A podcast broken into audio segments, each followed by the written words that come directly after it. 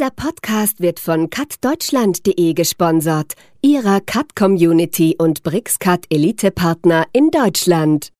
Und äh, unter dem marktwirtschaftlichen Druck, den man heutzutage spürt, äh, äh sieht man eben, also wie ich zumindest äh, mein Empfinden, dass, dass dort mit aller Brutalität versucht wird, Technologien in Märkte reinzudrücken, wo sie schlichtweg nichts zu suchen haben.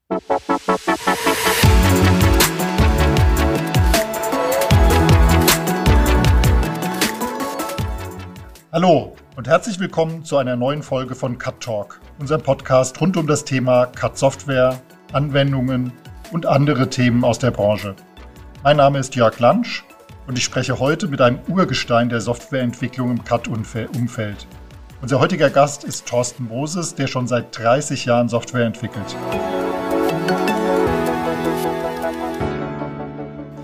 Guten Tag, Herr Moses. Darf man zu Ihnen überhaupt Urgestein sagen? Ähm, na, selbstverständlich kann man das. ich mich selber noch jung genug, insofern ist das kein Thema. Aber ja, das sind mittlerweile tatsächlich schon 30 Jahre geworden, ja. Erzählen Sie doch vielleicht ein bisschen was zum Hintergrund. Was haben Sie denn vor 30 Jahren gemacht und wie hat sich das alles entwickelt? Wenn ich es richtig verstanden habe, haben Sie schon vor 30 Jahren oder schon 1990, also schon 31 Jahre, ähm, im CAD-Umfeld tatsächlich Software entwickelt.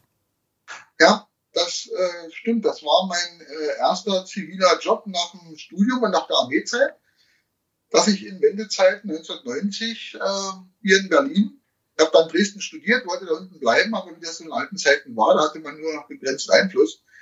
Bin hier in Berlin gelandet beim äh, Kraftwerksanlagenbau. Äh, und die sollten damals das äh, Atomkraftwerk in Stendal fertig bauen weil die Sowjetunion damals den Reaktor nicht geschickt hat, vertragsbrüchig, aber das Kraftwerk war fertig. Und da gab es eine kleine Vermessungstruppe, äh, Spezialvermessung, und die suchten dringend äh, einen Systemingenieur. Äh, das bin ich dann geworden, äh, wurde noch mit schwarzer Augenbinde in den Rechnerraum reingeführt. Das war die modernste MIDI-Frame, also so ein, klassischer äh, Großrechner, allerdings sozusagen äh, kleingeschrumpft. Der modernste in Europa wurde über Hamburg eingeschmuggelt in Wendezeiten. Und, und weswegen und, war das mit der schwarzen Augenbinde? Damit sie nicht ja, verraten konnten, wo das steht? Weil es alles streng geheim war. Das war noch so der alte Stiefel, der in den Leuten steckte. und äh, ja, äh, hat sich natürlich alles ganz schnell erledigt dann. Aber es war ein, ein ultramoderner Rechner, drei Festplatten, 5, A, 500 Megabyte, Stückpreis 25.000 Euro, groß wie ein Ziegelstein. Äh, war die Hightech damals. Und äh, ja, da bin ich äh, faktisch äh, wie die Jungfrau zum Kinde sozusagen in die Softwareentwicklung reingerutscht. Beim Studium selbst äh, Informationstechnik, Automatisierungstechnik, Regelungstechnik, Steuerungstechnik, Kybernetik, äh, etwas hochtrabend ausgedrückt, äh, spielte Software immer schon eine Rolle, aber das war nie primärer Studiengegenstand, äh, anders als bei Informatik. Äh, sondern da lag der Schwerpunkt tatsächlich auf Hardware, auf Regelungstechnik und Software war Mittel zum Zweck. Also einfach der Hammer zum Nageln und Kinder studiert Hammer dort in der, in der, in der Truppe. Ähm, ja, und äh, bei diesem sozusagen ersten zivilen Beruf nach dem Studium äh, stellte sich dann relativ schnell raus, äh, dass das absolutes äh, Neuland war für uns, also für alle Beteiligten. Da waren also Vermesser dabei, Fotogrammetrie spielte eine große Rolle, äh, aber es gab nichts. Äh, wir haben dann, äh, weil 1990 äh, war dann schon klar, dass das mit dem Kraftwerk nicht mehr wird. Der Reaktor äh, wurde dann doch nicht mehr geliefert und dann äh, hat Kraftwerkanlagenbau, das war damals ein riesiger Konzern, wie man es heute sagen würde, äh, uns ein Jahr Zeit gegeben und relativ viel Geld und gesagt, macht euch fit, äh, ihr habt ein Jahr lang Zeit und dann äh, werdet ihr ausgeklingt. Und dann, dann haben Sie sich mit der Softwareentwicklung beschäftigt. Ja, und da hatten wir dann äh, uns umgetan, was wir so als äh, zivile Arbeit finden könnten. Und das Einzige, was wir gefunden haben, weil sich da keiner angetraut hat, das war die Vermessung der alten Nationalgalerie in Berlin. Traumhaft schöner Schinkelbau, gigantisches Ding. Es gab keine Pläne mehr. Aber Bombentreffer im Zweiten Weltkrieg, also im, im Umfeld, und das Ding war äh, verzogen wie eine Gurke. Äh, und wir sollten Pläne äh, liefern. Und das war äh, der Anfang sozusagen meiner technologischen Entwicklung weil klassisch messen konnte man das nicht. Unsere Vermesser haben da die Hände über den Kopf zusammengeschlagen. Und da haben wir uns entschlossen, das ganze Gebäude, ein schöner alter Schinkelbau mit viel Stock, äh, in 3D aufzunehmen. Komplett in 3D, also ein 3D-Modell zu machen und daraus dann später die Pläne abzuleiten. Das war die Zeit, als dann noch AutoCAD 10 äh, frisch erschienen ist. Äh, ich habe es auf der Leipziger Messe noch gesehen, ob es, ob es tauglich ist. Und dann haben wir angefangen, tatsächlich die Nationalgalerie in, in 3D mit den Punkten aufzumessen und ein 3D-Modell, ja, ein räumliches Modell im Rechner aufzubauen und später dort äh, dann die Grundrisse und Vertikalschnitte und so weiter abzuleiten. Das war, äh, wie man so rück, wie so rückblickend äh, sehe, beziehungsweise aber auch schon damals war das klar, dass das bis dato einmalig war. Das hat es nicht gegeben. Äh, IBM hat zur gleichen Zeit äh, groß die, die Trommeln ge, geschlagen, auch im Fernsehen, dass sie da in Dresden die Frauenkirche aufbauen. Ähm, aber das ist sozusagen äh, ja relativ trivial, weil mit einer, mit einer Cat-Software etwas neu zu machen, ist alles wunderbar einfach. Äh, bei uns war es umgekehrt, das Gebäude war windschief in sich verzogen und wir sollten präzise Pläne liefern. Ja, ein Zentimeter auf 120 Meter Länge das war ein ganz anderes Kaliber. Ja. Und äh, damals fing das dann an, dass ich sozusagen, äh, wie gesagt, im Studium hat, hatten wir auch schon Software entwickelt für unsere Geräte, für die Steuerungsanlagen, für, für Bordrechnersysteme und so weiter. Das war alles Assembler und C-Programmierung. Äh, ein halbes Jahr hatten wir mal, also ein Semester lang ein bisschen Basic-Programmierung und das war's dann schon. Das heißt, wir, also eigentlich sind die Leute da äh, aus meiner Fachrichtung mehr oder weniger alles Quereinsteiger, was, was sozusagen professionelle Softwareentwicklung betrifft. Mhm. Ja, bei mir ging das dann eben da los mit dieser Vermessungsarbeit, dass äh, wir uns das AutoCAD 10 angeschafft hatten, da damals auch noch für Unix und PC. Und dass ich angefangen habe, äh, über Autolisp äh, die Software zu programmieren, die wir praktisch für unsere, für unsere Arbeit dort brauchten. Ja, wir haben dann äh, sieben, acht Alpha-Terminals gehabt, so eine gelb-grünen äh, Bernstein-Monitore. Da wurden dann in Textdateien Flächen definiert, äh, wie die zusammengesetzt werden aus einem Punktepool, den die Verbesser gebracht haben und so. Das war, das war schon, schon eine feine Sache. Wurde dann in Fortran programmiert, weil was anderes war auf dieser äh, VMS-Maschine nicht verfügbar. Und am Ende landet dann irgendwann mal so ein 3D-Modell Stück für Stück auf dem einzigen Grafikmonitor 1912 von dieser Next Station, was das war. Das war also schon erhebend, muss man sagen. Ja, das war, da kam, dann kamen auch die ersten PCs, 286er, 386er, ähm, wo dann die, Großrechner Cat-Welt äh, noch äh, gefeixt und gegrinst haben über Autodesk, äh, was auf die, auf die kleinen äh, Kistchen wollt ihr. Ja, die Arroganz haben sie dann teuer bezahlt über die Jahre, äh, weil eben AutoCAD dann so geboomt hat und äh, nicht unwesentlich war eben die Programmierbarkeit äh, über Autolisp äh, oder auch über Makros, über Command-Makros, quasi so ein Script-Recording, äh, was die anderen CAD-Systeme nicht hatten. Und das war der große Durchbruch. Und das war auch äh, für uns sozusagen arbeitstechnologisch die Rettung, dass es sowas gab, weil nur dadurch konnten wir die Arbeit zu machen. Was ist ja, denn aus der Software, die Sie damals entwickelt haben, geworden? Also ist da ein professionelles Tool irgendwo draus geworden? Haben Sie das für Autodesk programmiert oder ist da irgendwie eine Firma draus entstanden, die das dann vermarktet hat? Oder wurde das nur für dieses einmalige Projekt der Vermessung des Schinkelbaus verwendet? Ähm, das war primär erstmal natürlich internes Arbeitsmittel. Es ist dann später nichts draus geworden im größeren Sinne, weil ja, das Jahr war vorbei. Wir haben die Arbeit pünktlich abgeliefert äh, mit, mit drei, vier Wochen Verzögerung, was vor allem an den Stiftplottern lag. Als wir damit fertig waren, kamen die ersten Tintenstrahler raus. Äh, und dann wurde im Prinzip die Truppe aufgelöst. Äh, es gab Versuche, sozusagen die, die Truppe zu übernehmen, aber nur sozusagen die, die Creme der Truppe, also zwei, drei Leute. Der Rest sollte gehen und die Technik wollte man übernehmen.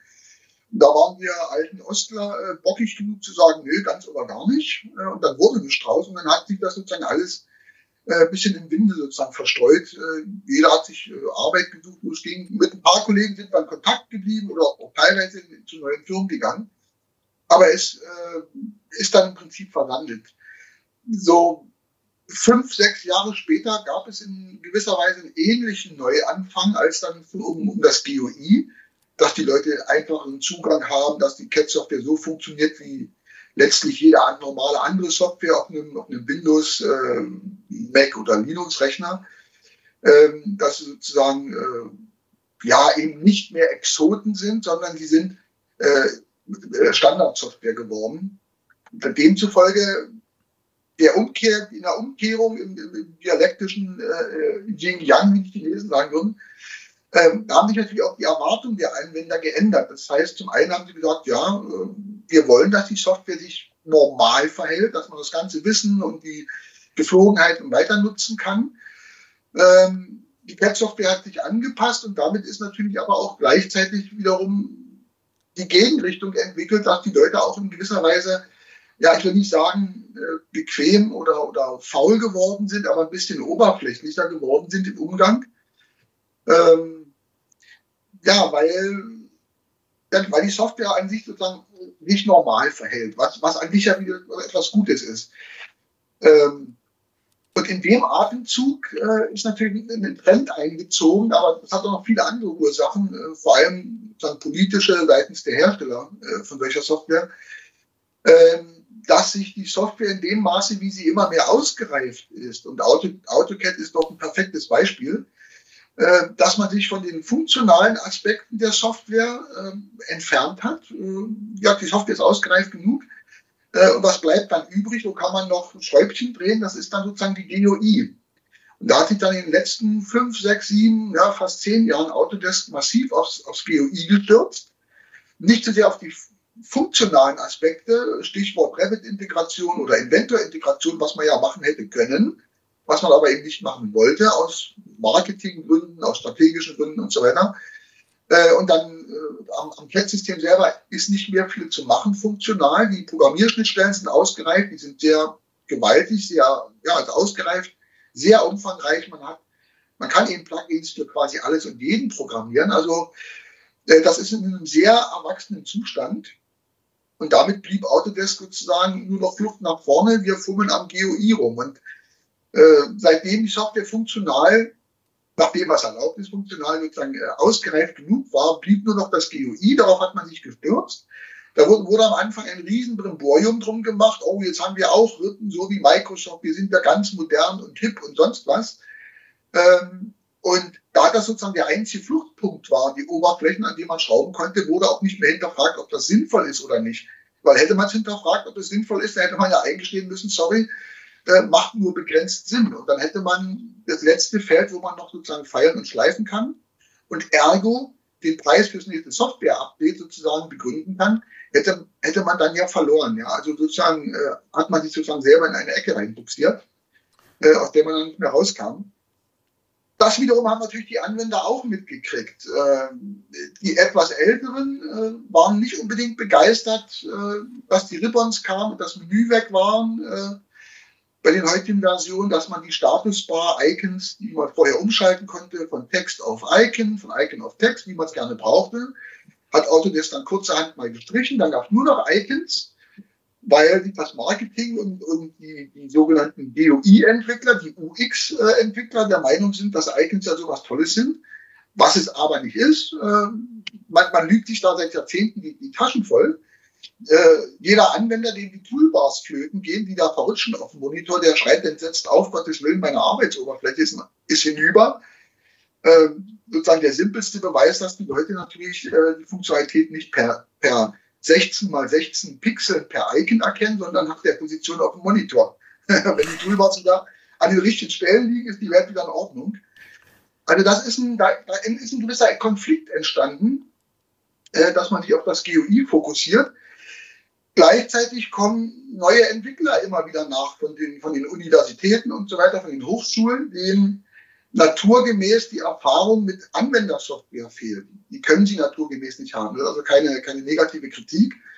Äh, also auch da stürzt man sich dann wieder sozusagen vollends in das, was man kann. Das Management sagt hier, macht GUI, wir brauchen User Experience, ja, der, der aktuelle Hype. Das ist aber genau das, was die Uni, die, die, die Youngsters von der Uni gerade können weil es eben nichts mit Anwendererfahrung wirklich zu tun hat, mit Anwendungssoftware, sondern mit Oberflächlichkeiten im wahrsten Sinne des Wortes. Äh, und insofern ist das sozusagen so eine selbstbestätigende Prophezeiung äh, und man redet sich ein, dass die Anwender das haben wollen, was aber nicht stimmt, weil äh, in gewisser Weise sind die Anwender zu Recht und auch naturgemäß ein bisschen konservativ, weil äh, natürlich die Arbeitsabläufe seit vielen Jahren eingefahren sind. Ähm, gerade auch im Zusammenhang eben mit komplexer werden der Software, mit Plugins und so weiter. Und das funktioniert natürlich nur, wenn alles zusammenspielt. Kann man, das heißt, vielleicht, kann man vielleicht sagen, ja. dass man den, die Weiterentwicklung der Funktionalitäten den Plugin-Entwicklern überlässt? Weil da hat man ja das Gefühl, oder ich zumindest habe das Gefühl, dass die Funktionalitäten ständig wachsen oder es gibt ständig eine wachsende Zahl an Plugins für die verschiedensten Branchenlösungen und dass viel der Funktionalität, also außer der Basisfunktionalität der CAD-Software in diese Plugins wechselt. Ja, das war ja auch Teil der ursprünglichen äh, AutoCAD-Strategie. Das war ja sozusagen das, ähm, äh, die Intention in dem Maße, wie man Programmierschnittstellen bereitstellt, auf verschiedenste Ebenen, mittlerweile wie gesagt sehr, sehr komplett, sehr komplett und ausgereift, äh, dass Autodesk eben nicht in die vertikalen Branchen gehen will, sondern ein, sagen wir mal, generisches CAD-System bieten will und die branchenspezifischen äh, Fachfunktionalitäten die Autodesk naturgemäß nicht haben kann, das ist völlig illusorisch, ähm, natürlich den, den Branchenentwicklern überlässt, weil die haben das Fachwissen, das Know-how, die wissen, wie es A funktional äh, zu arbeiten hat, was deren Anwenderschaft erwartet, wie man mit der Software umgeht, also sprich, welche Arbeitsabläufe man haben will. Insofern passte das alles ziemlich perfekt zusammen. Ähm, das war der ursprüngliche Ansatz. Äh, das ist ja auch, was AutoCAD so stark gemacht hat. Das Dilemma war dann natürlich nur, dass Autodesk an der, an der Börse aufgeschlagen ist. Ähm, und da hat man dann gemerkt, dass man natürlich viel mehr Geld verdienen könnte, wenn man diese Branchenapplikation selber hätte. Und dann begann so Ende der 90er bis so Anfang der 2000, 2005 ganz massiv ähm, ein, ein, eine Entwicklung einzutreten, dass Autodesk äh, vertikale Applikationen aufgekauft hat, haben gerade AIC, Architect, äh, Architecture, Mechanical und so weiter, weil man A, gern das Geld haben wollte, B, weil man wusste, dass man das selber so nicht auf die Beine stellt. Da ist viele, viele Mannjahre Entwicklung drin, also das geht nicht von heute auf morgen. Und selbst wenn man es hätte, hätte man eine überlegene Konkurrenz in den schon existierenden Plugin-Applikationen. Ja, den, den, Vorsprung hätte man nicht aufgeholt, aufgeholt. Also hat man sich die quasi einverleibt, äh, wo es sinnvoll war. Gleichzeitig hat man aber auch äh, erkannt, äh, dass letztlich diese externen Entwickler auch, äh, nachdem AutoCAD sozusagen nun erfolgreich etabliert war, äh, in gewisser Weise wie Platz am Bein sind. Man muss Rücksicht auf die nehmen, äh, man muss sich um deren Sorgen kümmern, äh, man verliert Geld bei denen, weil ja die in den Branchen sozusagen ihr Geld verdienen. Also man war da nicht mehr ganz so glücklich.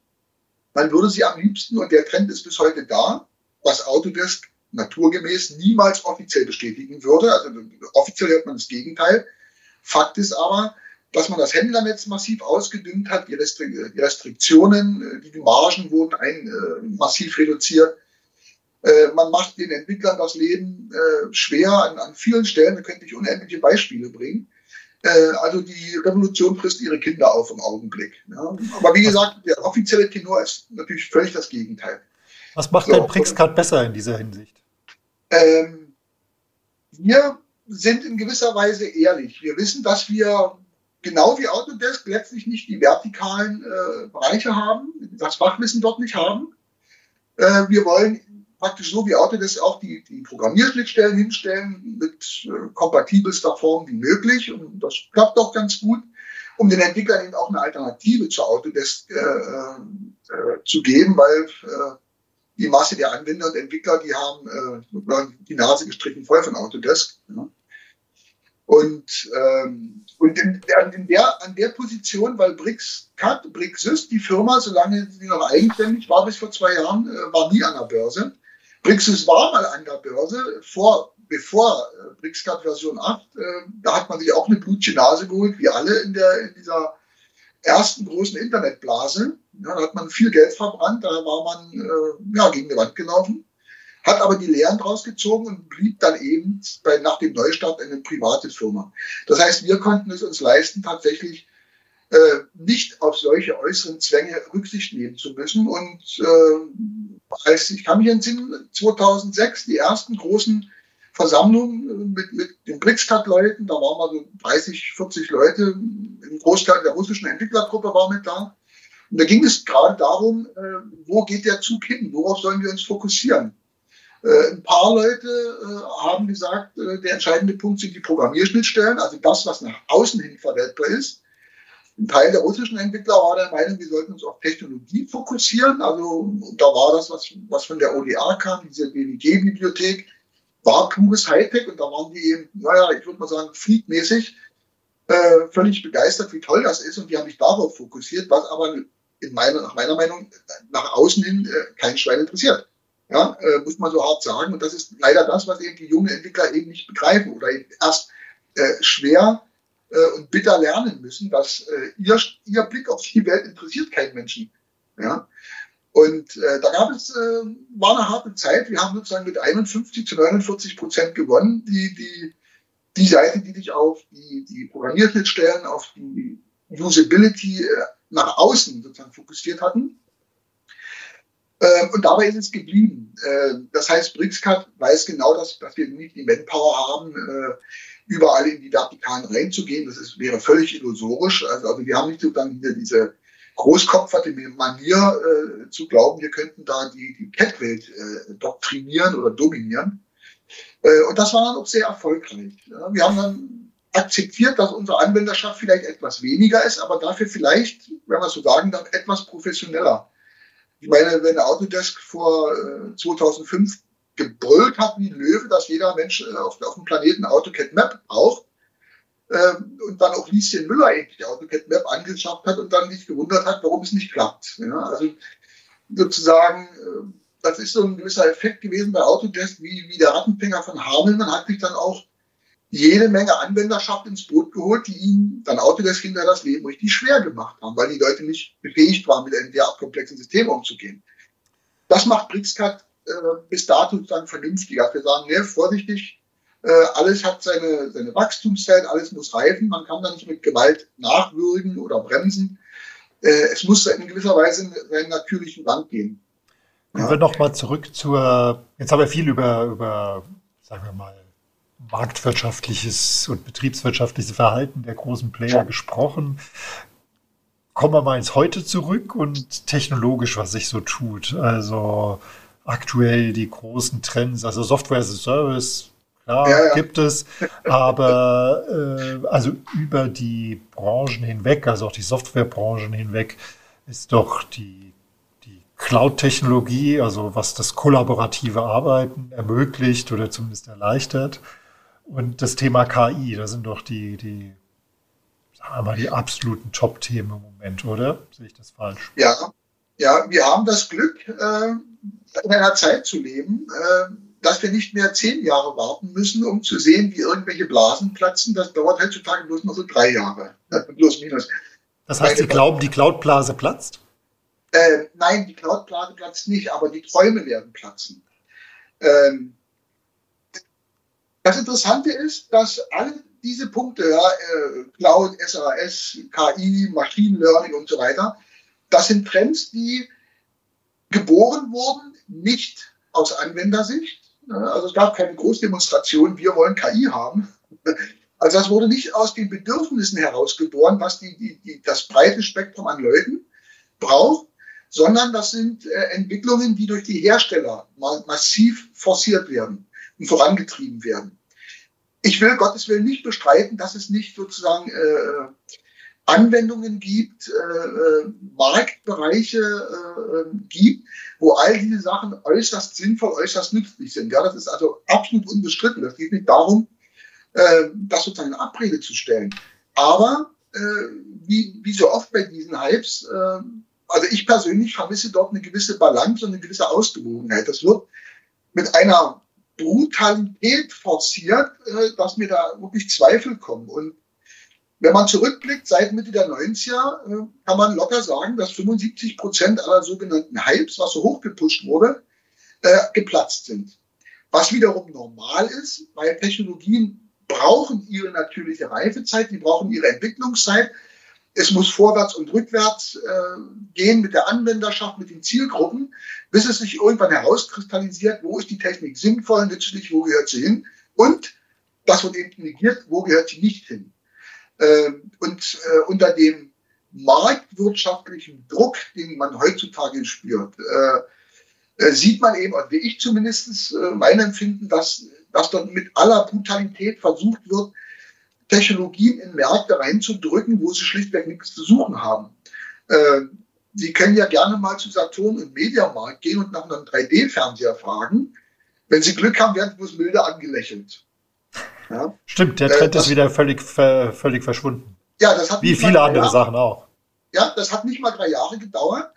Ähm, und äh, was ich dort sehe, ist eben sozusagen dieses Bedürfnis dahinter, mit aller Gewalt irgendwelche neuen Technologien äh, in, in Märkte einzudrücken, wo sie nicht hingehören. Das ist sehr schade, weil man potenziell äh, exzellente Techniken, 3D-Druck, äh, Fraunhofer Institut, ne, das alte Sintern, Sintermetalle, äh, wo man schon irre Formen pressen konnte, die man klassisch nicht herstellen konnte mit Sintermetall. Dann kamen sie auf die Idee, das mit einem 3D-Drucker und einem Laser sofort zu verschweißen. Absolut fantastische Technik, äh, irre Zukunft vor sich. Dort gehört sie auch hin. Sie gehört nicht zu, wie ich mal sage, Lieschen Müller nach Hause, nach dem Motto, jeder, der eine Kaffeemaschine hat, braucht einen 3D-Drucker, um die grüne Marsmännchen zu trocknen. Gut, kommt, ist, aber kommen ja. wir noch mal zurück auf den, auf den Cut-Markt, da sind wir ja gestartet. Ja, ja. Und ich finde schon, dass die, äh, also gerade diese Cloud-Applikationen, dass man kollaborativ arbeiten kann und nicht Dateien hin und her schicken muss, äh, doch ein enormer Vorteil sind. Und das gibt es ja nun in sehr, sehr vielen Bereichen. Also hat jetzt jeder, glaube ich, in den letzten anderthalb Jahren in seinem Bürojob gelernt, äh, dass man irgendwie gemeinsame Dateiablagen sehr clever nutzen kann. Gerade für den Architektur- und Bauingenieurbereich ist das doch super, wenn alle Beteiligten an einem großen Bauprojekt auf die gleichen Daten zugreifen können, oder? Ähm, ja, natürlich. Das, das, ist auch unbestritten. Äh, natürlich gibt es das. Man vergisst allerdings zu sagen, dass es solche Techniken bereits seit Mitte der 90er Jahre gab. Das heißt, der Punkt ist, äh, wo ich dann mal ein bisschen stutze, dass man jetzt einen Riesenhype drum macht, äh, um Techniken, die schon teilweise jahrzehntelang existent sind. Das, was Sie beschreiben, hat es in den 90er Jahren auch schon gegeben.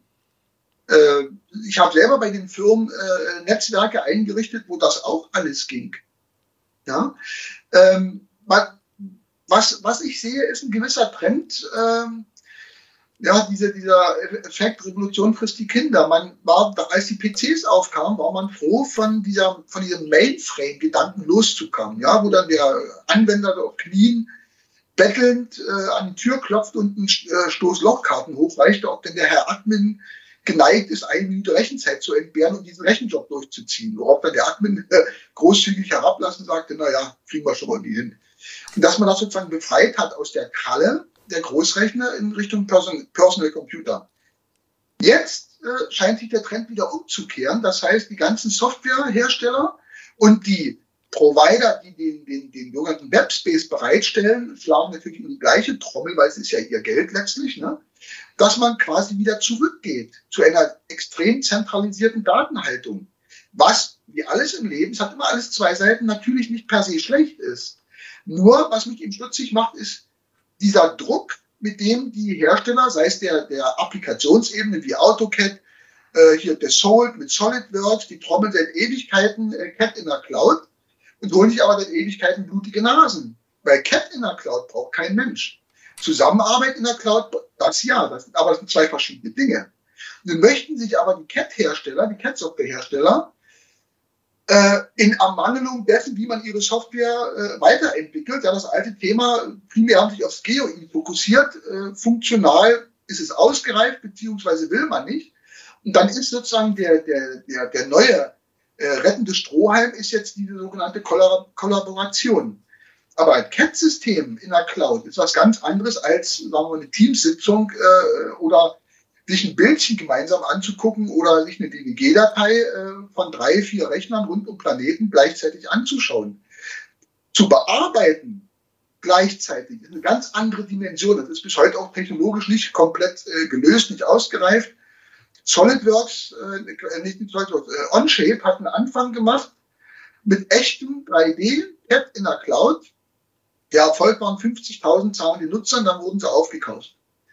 Ähm, was man auch vergisst, äh, auch seitens äh, sowohl der CAT-Software-Hersteller als auch der Webspace-Provider ist, äh, dass für viele Firmen äh, diese Art Technik, äh, also Daten in die Cloud zu bringen, schlichtweg tabu ist. Aus Sicherheitsgründen, äh, Know-how-Gründen, Industriespionage und, und, und.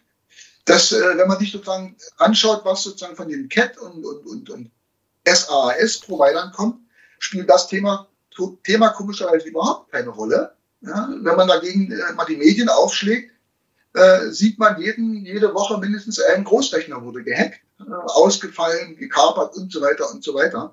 Und das sind diametrale Punkte, die überhaupt nicht zusammenpassen und da gibt es keine Lösung für. Äh, was ich, äh, ich weiß jetzt aus persönlicher Erfahrung, zum Beispiel BASF, eine große Firma, kennt man ja, haben auch eine tolle äh, eigene Zusatzsoftware für AutoCAD, dann für BricsCAD, die waren mit die ersten Anwender. Dort ist es schlichtweg verboten, eine derartige Form. Ja, Daten, die aus dem Firmen- und Netzwerk rausgehen, äh, das, ist tabu. Das, das äh, aus Sicherheitsgründen das ist überhaupt nicht erlaubt. Das ist keine Weise. Und das ist natürlich ein Kontrapunkt. Und äh, was immer die CAD-Software-Hersteller gerne möchten, und das ist vor allem eben wunschgetrieben, äh, dass man die, die Software komplett in, in, in die Web, in die Cloud auslagert, kann ich zwar nachvollziehen, dass sie das gerne möchten, aber das ist außerhalb der Reichweite. Schlicht und ergreifend, weil es immer Firmen geben wird, äh, die aus Sicherheitsgründen das nicht erlauben werden, die also immer noch klassische Software äh, brauchen, die auf dem Desktop läuft. Die kann ja auf einem firmeneigenen Netzwerk liegen. Ja, man kann ja sozusagen diese Art, was man so als Anführungsstrichen Cloud bezeichnet, natürlich auch in einem, in einem eigenen LAN, in einem eigenen WAN äh, installieren und machen. Da funktioniert das genauso. Also man braucht nicht da zwangsweise externe äh, Webspace-Provider und externe SaaS-Dienstleister. Aber ähm, ja, also für, in meinen Augen ist das ganz klar, dass dieser, dieser Druck eben daher kommt, ja, dass man irgendwas Neues anbieten muss, sich von der Konkurrenz absetzen muss. Gleichzeitig hat man die Anwender deutlich besser unter Kontrolle, ja, dieser, dieser Login-Effekt, äh, dass man das alles wieder ja, stärker kontrollieren kann. Das funktioniert mit diesem Software-Abo-Modell mit Mietsoftware natürlich perfekt zusammen. Ja, also auch das ist wieder ein treibender Teil, dass man da auch wieder sozusagen den Nachschub an Geld äh, damit finanziert. Aber aus technologischer Hinsicht, äh, und das ist ja der Punkt, man, man, man fokussiert sich primär, Stichwort die Youngsters von der Uni, denen die, die, die breite Erfahrung mit Anwendersoftware fehlt, naturgemäß fehlen muss, dass die natürlich primär dann auf diese technologisch äh, auf diesen technologischen Fokus konzentrieren und sich da austoben und machen und alles ganz toll und sich dann bloß wundern, dass die Anwenderschaft nicht mitzieht. Nicht Stichwort, kann, Stichwort Erfahrung ist ganz gut. Ich muss aber jetzt leider mal einhaken. Ja, ja. Äh, vielen Dank für Ihre Erfahrung. Das war ein toller äh, Rückblick, sagen wir, auf 30 Jahre CAD-Software-Entwicklung. Äh, ich hoffe, die Hörer haben viel mitgenommen auch so ein bisschen aus dem Nähkästen geplaudert von Thorsten Moses. Vielen Dank dafür. Wenn Ihnen die heutige Folge von Cut Talk gefallen hat, dann klicken Sie doch direkt auf Abonnieren in Ihrer Podcast-App und, und Sie verpassen so keine neue Folge. Für heute sage ich Tschüss, wünsche Ihnen noch einen schönen Tag und hoffe, dass wir uns beim nächsten Mal wieder hören können. Auch von mir, auf Wiederhören.